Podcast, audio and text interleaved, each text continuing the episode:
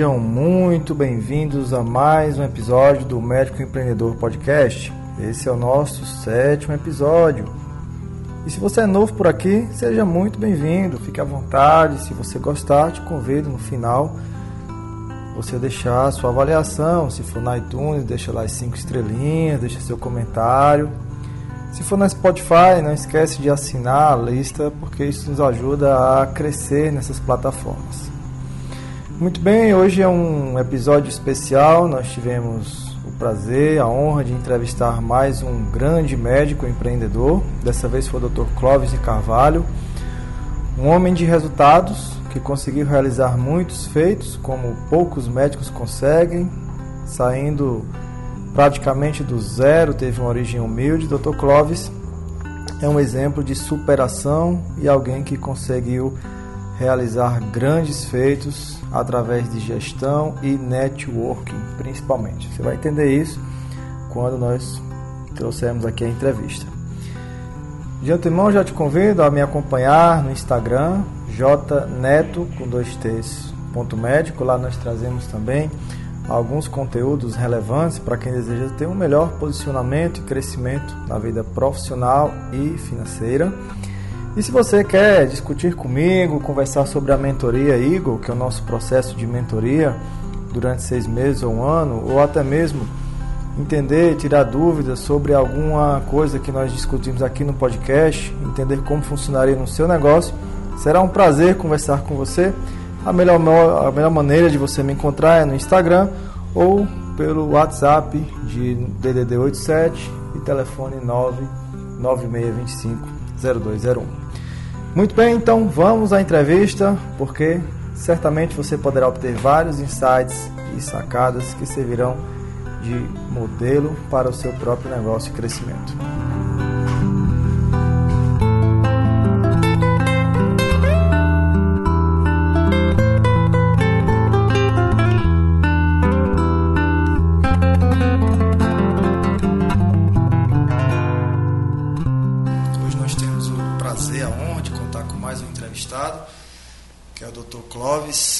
Carvalho. Dr. Clóvis, como é conhecido, Dr. Clovinho aqui na região, muito querido por todos. É uma pessoa que construiu é, história, já deixou um legado aqui na cidade. Nós estamos no quarto polo médico do estado de Pernambuco, na região de Serra Talhada, uma macro-região de mais de um milhão de habitantes. E a ideia deste momento é entender a mentalidade dele, como foi que ele conseguiu construir tudo isso e, claro, deixar aqui alguns insights para você que está aí do outro lado nos acompanhando. E eu quero começar já agradecendo aqui a Dr. Clóvis a disponibilidade de, de um pouquinho do seu tempo e já perguntar para ele assim de uma forma resumida como foi a trajetória dele, de onde ele saiu, se foi fácil, se foi difícil, até chegar hoje a esses grandes feitos aqui na região. É, a gente também está sendo é, visto no YouTube, Dr. Clóvis, e do outro lado desse podcast tem milhares de médicos que estão ansiosos a se posicionarem no mercado, a conseguirem seu espaço numa medicina cada vez mais acirrada aqui no Brasil. Primeiro, Zé Neto, eu queria lhe agradecer. Você foi uma pessoa que veio também agregar valor à medicina de Serra Talhada, um profissional muito bem formado e um profissional interessado por inovação em todos os sentidos. A minha história é uma história simples, como de qualquer outro garoto do interior, é, pensando exatamente o que disse Bill Gates, que a vida não é fácil. Eu aprendi, comecei a trabalhar aos 10 anos de idade. Meu pai dava tarefas a mim na fazenda, aqui na cidade. E com isso eu aprendi que na vida a gente tem que ter objetivos. E a gente, para atingir os objetivos, tem que lutar.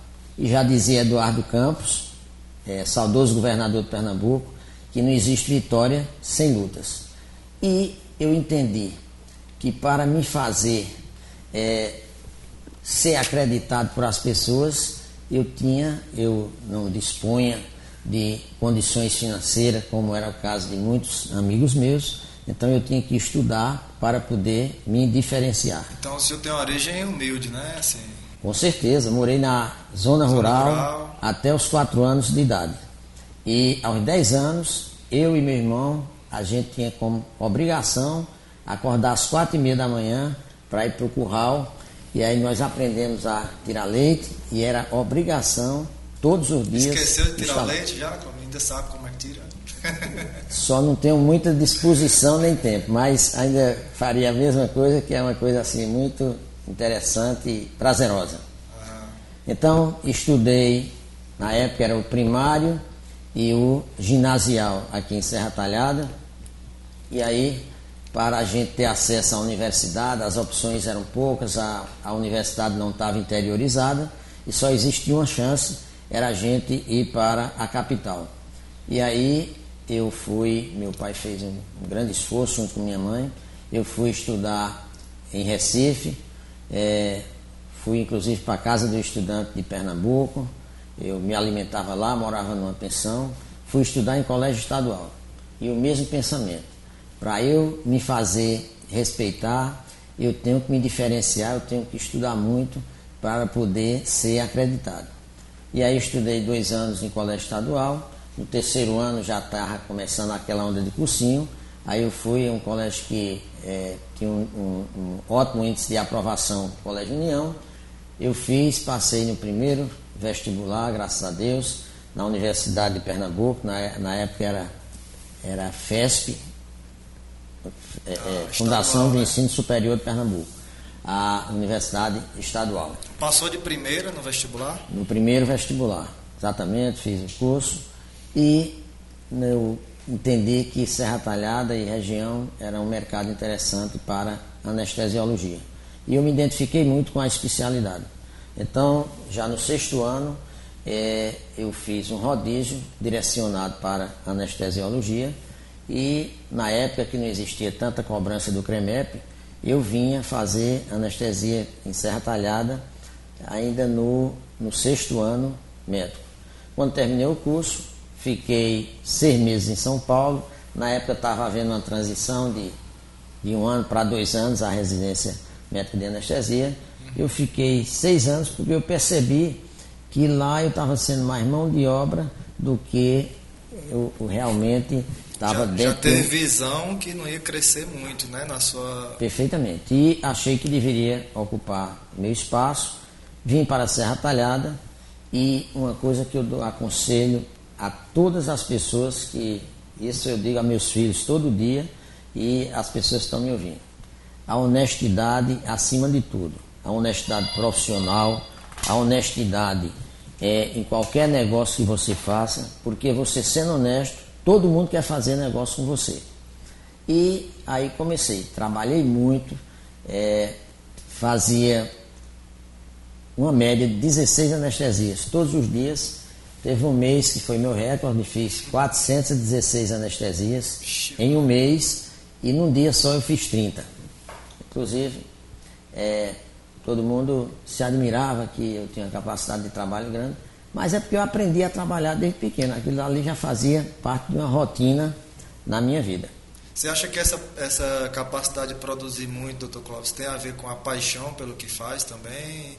Eu, eu digo o desejo sempre, de crescer, como é Eu é? digo sempre o seguinte: quando você se dedica, quando você é, quando você se dedica, quando você é, tem foco naquilo que você faz, você vai ter um reconhecimento. E foi exatamente o que eu fiz. E o tempo foi passando e eu fui me interessando para que as coisas acontecessem da melhor maneira possível que as coisas fossem organizadas. Eu passei por serviços que não tinha uma boa organização e terminei recebendo o convite e a indicação, é, inclusive do nosso querido deputado federal, doutor Inocêncio Oliveira, é, que era proprietário do hospital onde eu trabalhava, e ele teve a oportunidade de me indicar para ser gestor é, regional de saúde e foi a minha grande escola.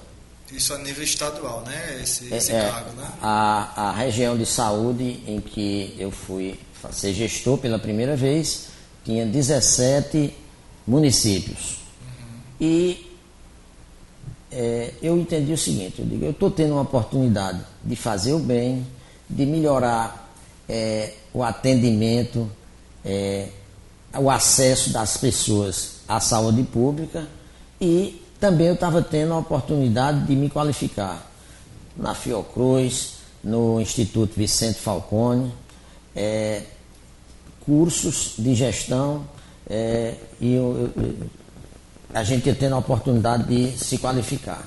E eu fui aprendendo e sempre com o foco. Você fazer o melhor pelo menor preço. Esse foi sempre a minha lógica. E eu fui descobrindo que a fazer gente. O melhor para a população pelo, pelo, menor pelo, preço. Pelo né? menor preço. E eu fui descobrindo que todo mundo reclamava que no, no serviço público tinha pouco dinheiro. E eu fui descobrindo que o dinheiro no serviço público estava sobrando. Uhum. E eu fui tendo a oportunidade de comprar os equipamentos que eu via dentro do Hospital Português em Recife, do Memorial São José, do Círio Libanês em São Paulo, e eu fui trazendo esses equipamentos para dentro do serviço público. Aí passei a trabalhar com bons monitores, com bons equipamentos de anestesia. E não só para anestesia, mas equipamentos para outras coisas também. Todas as áreas do hospital, inclusive mobiliárias, mais equipamentos de imagem e é, Tive o reconhecimento da Secretaria Estadual de Saúde, do governo do estado e nesse, nesse mesmo período o hospital de Doutor Inocêncio é, coincidia com o momento ruim do sistema único de saúde e os procedimentos iam tendo uma defasagem muito grande de custos e o hospital começou a ter dificuldade de sobrevivência. E aí, doutor Inocêncio me chamou para uma conversa e disse que tinha vontade de vender o hospital. E eu, não, ele falou inicialmente em fechar. Eu aconselhei a ele que não fechasse. Uhum. Ele poderia fazer outra composição. Uhum. Ele perguntou a ideia, eu disse a ele, se eu fosse o senhor, eu ficava... Doutor Inocêncio é médico também, né? É médico, inclusive foi um médico de grande sucesso, durante, foi médico durante 10 anos e já saiu da condição de médico para se candidatar a deputado federal e se elegeu é, na primeira candidatura como deputado. Foi deputado federal durante 40 anos. Então eu disse a ele que ele deveria continuar dono da metade do hospital e deveria passar a outra metade para os sócios. Convidei vários colegas, alguns aceitaram de verdade, outros disseram que queriam, mas na hora é, declinaram do negócio, então ficamos apenas oito pessoas para dividir a metade do hospital e o doutor Inocêncio disse, e agora? Eu disse, se o senhor não fizer questão, eu fico com a parte desses outros que desistiram. Que sete desistiram, ficaram oito, que eram quinze. Uhum. Eu fiquei com a parte dos outros e aí começamos a. Foi um ato de coragem, né, doutor Clóvis? Porque você pegar um hospital que tá, não está muito bem das pernas é muita coragem e confiança no seu próprio trabalho, né? É, eu, essa passagem pelo serviço público me fez acreditar que se você é, fizer uma gestão é, através de uma equipe composta por pessoas comprometidas e ações bem gerenciadas, você vai ter resultado em qualquer ramo de atividade que você se meter. E eu já entendia um pouco da área da saúde, já tinha me qualificado como gestor. Já tinha resultados, né? Já tinha resultados, já tinha uma rede de relacionamentos, que é uma coisa muito importante Network também é muito no importante. negócio. E aí comecei a fazer os contatos, as parcerias, as dificuldades do início e aí as coisas foram acontecendo. Eu entendi que o hospital precisava de uma reengenharia, precisava ser reinventado, ele não poderia mais estar fazendo o que os hospitais em cidades de pequeno porte estavam fazendo, e ele tinha que inovar em produtos e em tecnologia. E aí, a primeira coisa, o que é que falta aqui, o que é que não tem na região? Uma unidade de terapia intensiva. Eu digo, ó, Vai ser um desafio, mas vai ser o primeiro passo. E aí abrir uma unidade de terapia intensiva. As coisas começaram a acontecer, o hospital foi sendo, é, o hospital foi sendo credenciado, é, acreditado pela população e eu entendi que a gente tinha um outro próximo passo a dar. porque os pacientes saíam daqui para Caruaru e para Recife para fazer uma tomografia, para fazer uma ressonância magnética. E eu entendi que nós deveríamos abrir um centro de imagem, com tudo: tomografia, ressonância, é, mamografia, é, ultrassonografia. São e... equipamentos muito caros, né? E aí, para entrar na, na sociedade, para comprar tudo isso. Foi. E, para surpresa de meus sócios, a gente já tinha conseguido um avanço e uma capitalização com os serviços de alta complexidade da unidade de terapia intensiva e nós compramos esses equipamentos sem nenhum endividamento. E aí os sócios começaram a acreditar.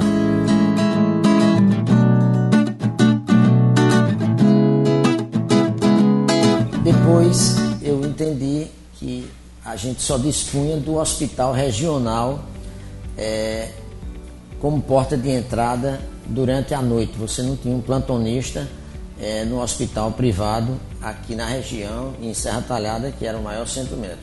E aí nós implantamos é, com a colaboração de minha é, grande amiga e colega, doutora Mauriciana. E aí nós abrimos uma emergência 24 horas. E de repente o hospital estava mais acreditado ainda, as pessoas já estavam sabendo que não só tinha a porta de um serviço público, pessoas que tinham plano de saúde, que queria pagar uma consulta, um procedimento, então sabia que vinha para São Vicente e ia encontrar é, essa assistência a qualquer hora do dia ou da noite. E depois eu entendi, fiz uma leitura epidemiológica, o que é que a gente pode fazer mais. E a maior prevalência que nós temos aqui é de doenças cardiovasculares. Então, eu pensei na gente fazer, implantar também uma hemodinâmica. E aí nós implantamos a hemodinâmica, também vamos fazer uma emergência cardiológica. Tudo que nós implantamos é, funcionou muito bem, é, as equipes são comprometidas, os resultados estão caminhando. Existem muitas dificuldades porque é, nós trabalhamos, nosso hospital tem um viés social muito forte, que foi uma coisa que o doutor Inocêncio sempre defendeu, que a gente sempre trabalhasse para o sistema único de saúde e numa região pobre é um cliente muito importante, que é o cliente do Sistema Único de Saúde. Então nós temos parceria com o Estado, nós temos parceria com municípios e a gente não tem muitas sobras, mas a gente também tem muito cuidado com desperdício e a gente faz uma gestão muito forte em cima de custos e a gente está conseguindo sobreviver e é, encontrar oportunidades fora do radar é, com, essa, com essa maneira de administrar. Doutor Clóvis, é, empreender, crescer, é, fazer história é uma coisa que todo médico sonha. E o senhor falando da sua trajetória, o senhor fala assim: eu queria, eu vi a necessidade de uma hemodinâmica, fui lá e implementei. Eu vi a necessidade de imagem, Fui lá e implementei. Parece fácil, mas nesse, nesse meio termo aí existe um, um jogo onde você no fundo tem medo, tem que ter muita coragem, tem que ter muito trabalho. Qual é a, a característica de uma pessoa que faz as coisas acontecerem no seu modo de Primeiro, você tem que acreditar em você. E você acreditando em você, as outras pessoas vão acreditar também falar sempre a verdade. Muitas vezes, é Neto, eu falo uma verdade tão verdadeira que eu sinto que algumas pessoas desconfiam e acham até que eu tô, que eu não estou falando a verdade. Mas é, quando você acredita e que você conhece os fundamentos é, do mercado, os fundamentos da gestão, da gestão, então as coisas vão acontecer. E claro, é, você não faz nada sozinho.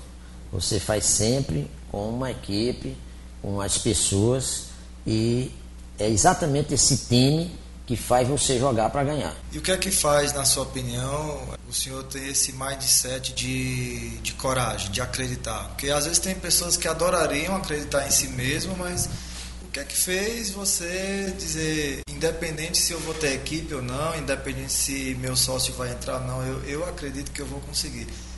Isso vem de seu pai? Isso vem do meio onde você viveu? Foi exatamente os ensinamentos. É, meu pai me ensinou a trabalhar, minha mãe assim, ensinou muito a gente a acreditar. Ela dizia sempre: meu filho, para você vencer, você tem que se empenhar e você tem que ter união. Vocês, os irmãos, têm que ter muita união. E eu fui aprendendo o seguinte: que quem quer tem que enfrentar. E claro, você não pode ser nem um sonhador, nem um irresponsável. Você tem que fazer as coisas, planejar com os pés no chão, para também você não ter os resultados indesejados é, ou indesejáveis. Então, é, você tem que fazer um planejamento e sentir aquela firmeza que vai dar certo. Claro que você tem que também examinar os números, é, os, as estatísticas. Você não pode pensar em colocar algum tipo de negócio que você não tenha condições de sobrevivência. Você não pode criar um produto que você não tenha um consumidor. Então, sempre é embasado por uma dose muito grande de realidade. Você não pode estar é, sempre pensando ou sonhando numa coisa que não pode se tornar, não pode se tornar realidade sempre pensando no que realmente, de fato, pode acontecer. Certo. Doutor Clóvis, quando a gente olha a história de sucesso de muitos empreendedores no, no mundo, o Steve Jobs, o Geraldo Rufino, o próprio Bill Gates, todos eles falam de momentos da vida em que falharam, erraram, chegaram a quebrar e que foi bom também, porque gerou um aprendizado. Olhando para a sua história, teve momentos também que o senhor ficou frustrado, que não deu certo e não, mesmo assim não Olha, fez desistir? Sem dúvida, muitas vezes você é, projeta um negócio no horizonte de tempo de dois anos e ele não acontece em dois anos, acontece em cinco anos. É, você se frustra com algumas iniciativas que você tem, é, você muitas vezes é, você tem os seus resultados frustrados por conta de uma concorrência desleal, mas você não pode deixar de acreditar aquilo que eu iniciei falando.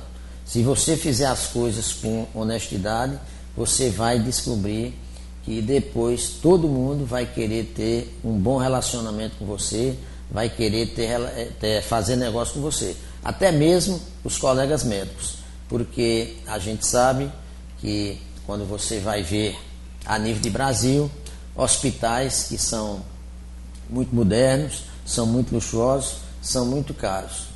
E a gente sabe que o médico tem que trabalhar tanto para. tem que fazer um, um, um orçamento para o doente que ele tem que pagar ao hospital e tem que também o médico sobreviver. Então tem que o médico ter resultado também. E quando ele vê que aquele hospital ele está pensando dessa maneira que o médico ele não pode ser um escravo do hospital, que o médico não pode ser explorado, que quem só pode ganhar o hospital, então ele passa a acreditar que aquele hospital realmente é um ambiente propício para ele trabalhar e crescer. E é exatamente isso que a gente tem feito.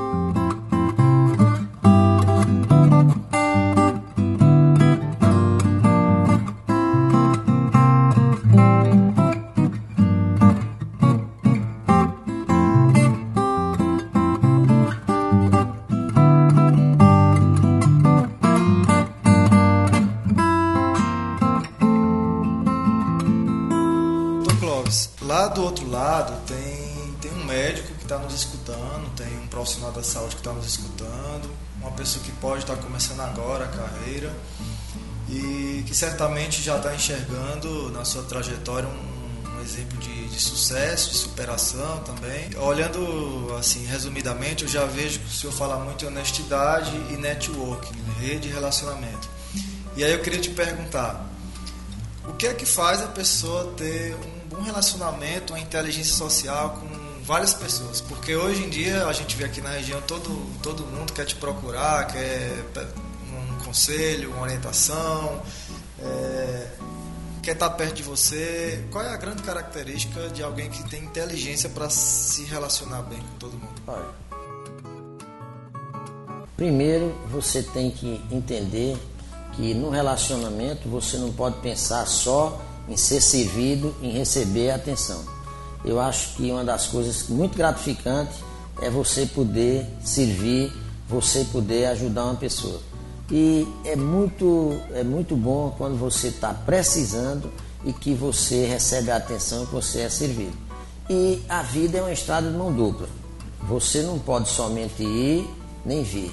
Então você tanto você serve como você é servido. Então, todas as vezes que você tem a oportunidade de ajudar uma pessoa, você não se preocupe se é uma pessoa de uma classe social e econômica diferenciada, se é uma pessoa humilde, então você vai ter sempre a oportunidade de servir. Em algum momento, essa pessoa pode também lhe retribuir. Então, a rede de relacionamentos você cria assim.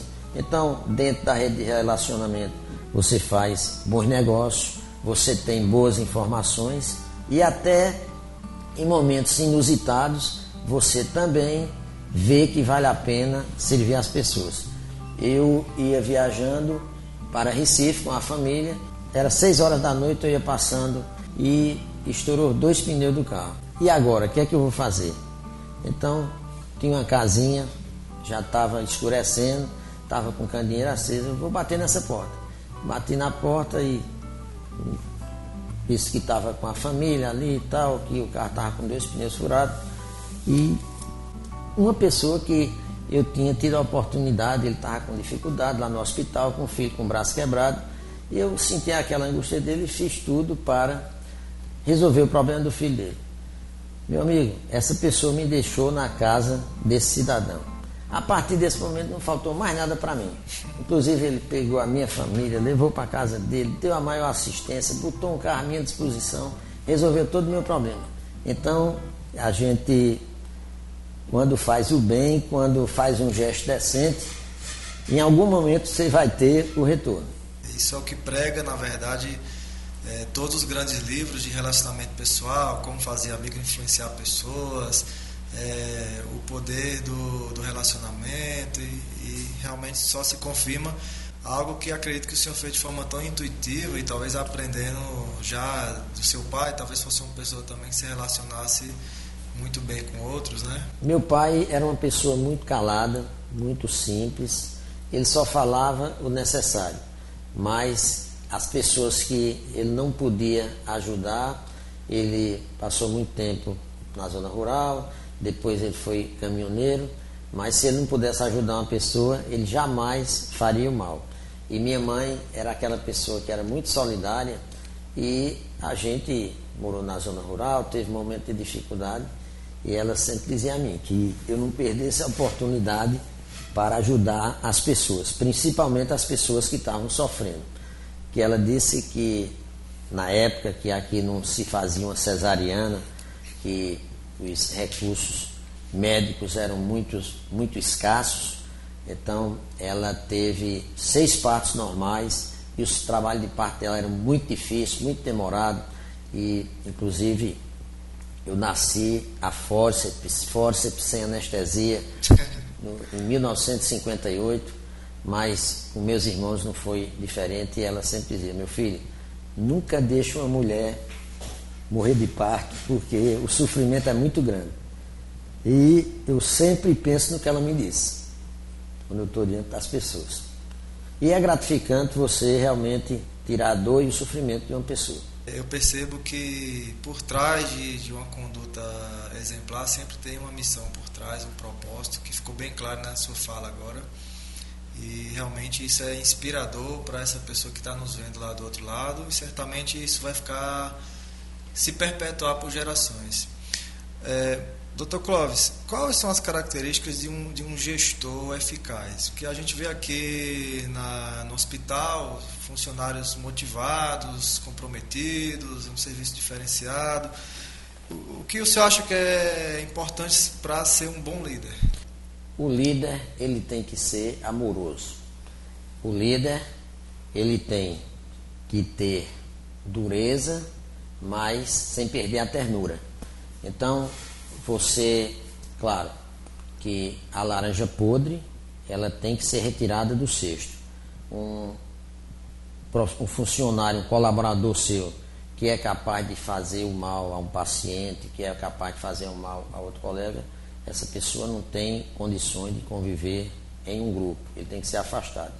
Mas a pessoa muitas vezes erra, e qualquer ser humano é capaz de errar. E ao invés de você é, ofender essa pessoa com palavra, tornar público um erro que ele fez, é muito melhor você chamar para uma conversa sincera, objetiva, motivadora e dizer que a pessoa deve sempre lapidar as qualidades que tem e procurar é, evitar, procurar é, deixar de lado, identificar os defeitos, porque o bom profissional, digo isso é muito importante, digo para meus filhos direto, a mão do bom profissional tem cinco dedos, que é caráter, vocação, talento, esforço e disciplina. Se você não tiver caráter, você não tem mais nada. Agora, se você for talentoso, se você se esforçar e se você tiver disciplina, no que você, na especialidade que você for fazer, você vai fazer sucesso e você vai se diferenciar. E o retorno financeiro, ele vai vir naturalmente por o que você faz. Você não pode, não precisa de nenhuma apelação. Você não precisa fazer uma fraude num plano de saúde, você não precisa operar um paciente sem uma boa indicação. É, você não precisa fazer nada errado, é, porque os resultados de quem faz, de quem trabalha com seriedade, com compromisso, com competência, ele vai ser inevitável.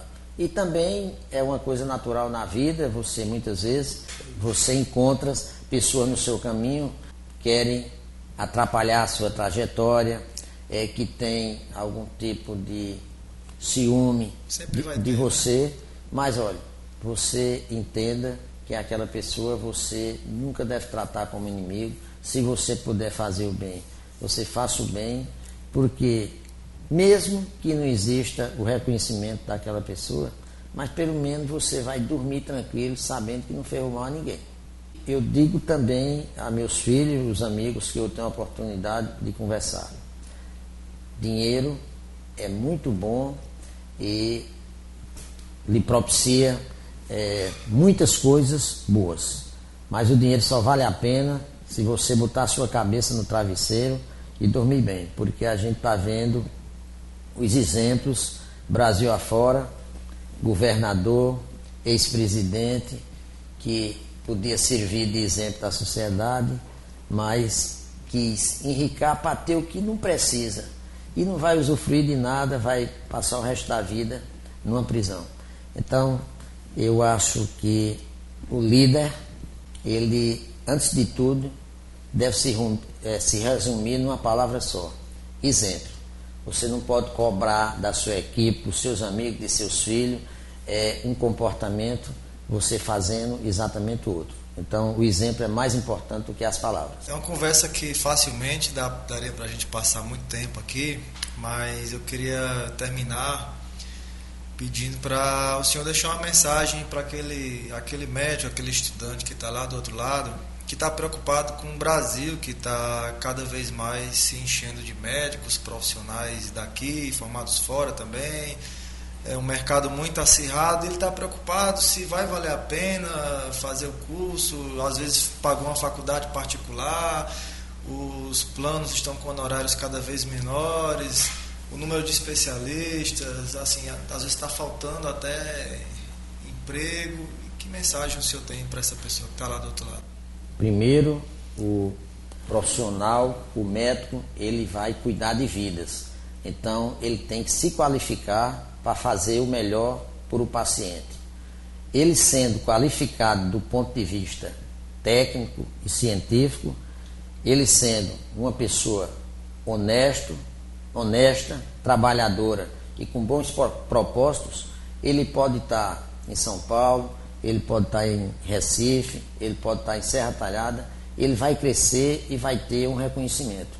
Olha, eu me formei há exatamente 38 anos e os profissionais que tiveram exatamente esse comportamento de se qualificar, trabalhar com dedicação, com honestidade, você, para encontrar uma agenda e ser atendido por um profissional desse, não é fácil.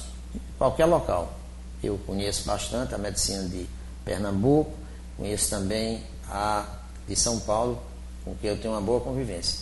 E os bons profissionais é, estão com a agenda superlotada, estão muito bem sucedidos e estão muito felizes. Então, é só acreditar. E você, sem dúvida alguma, se tiver esse comportamento, vai ser mais um bem-sucedido.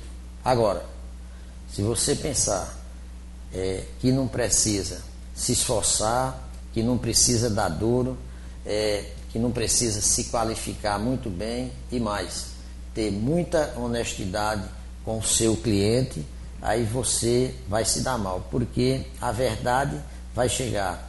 Hoje a internet mudou o mundo. Todo mundo tem acesso à informação.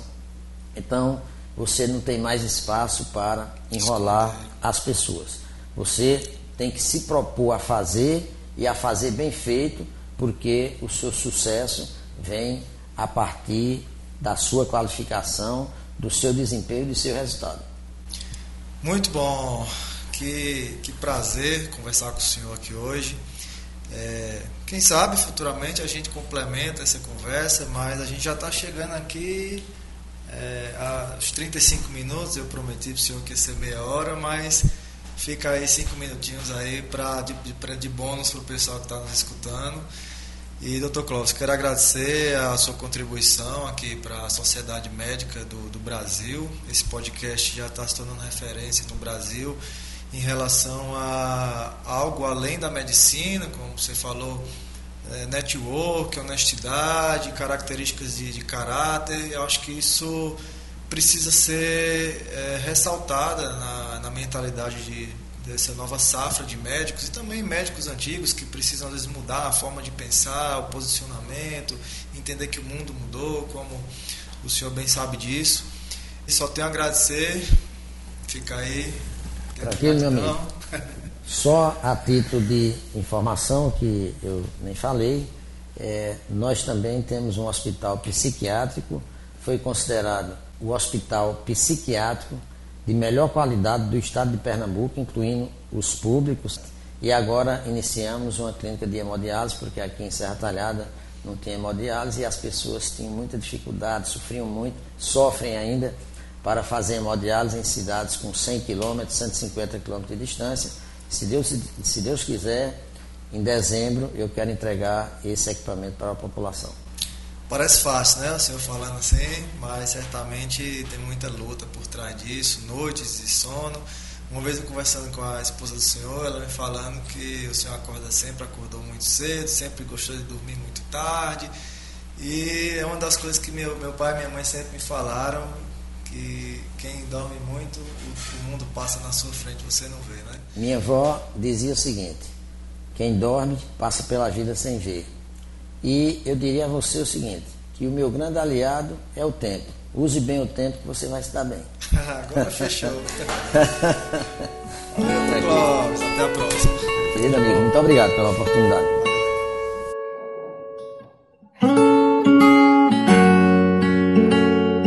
Muito bom, muito bom. Vimos muitas coisas aqui nessa entrevista. Honestidade, networking, pensar alto, se capacitar sempre, desenvolver habilidades além do que se aprende na faculdade, ter o tempo como seu aliado.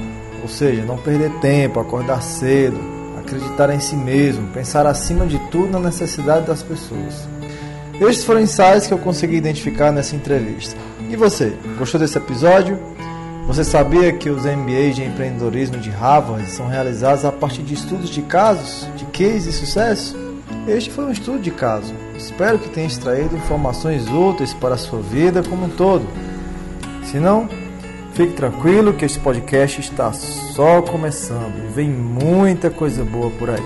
Então assine o podcast, deixe sua avaliação Mande um áudio com sugestões para o número 879-9625-0201.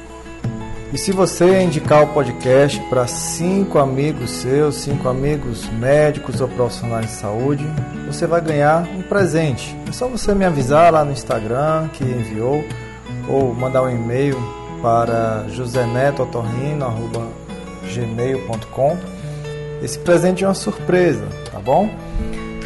Como é que eu vou saber que você realmente indicou? Cara, eu vou confiar em você. Assim como você confia me acompanhando aqui, eu também vou confiar em você. Acredito que nessa fase de vida você não ia mais ter por que inventar isso, né? Muito bem, então faz isso. Indica agora os cinco amigos aqui para o podcast e ganha teu presente. Mas desta vez vamos ficando por aqui. Espero te encontrar muito em breve. Fui!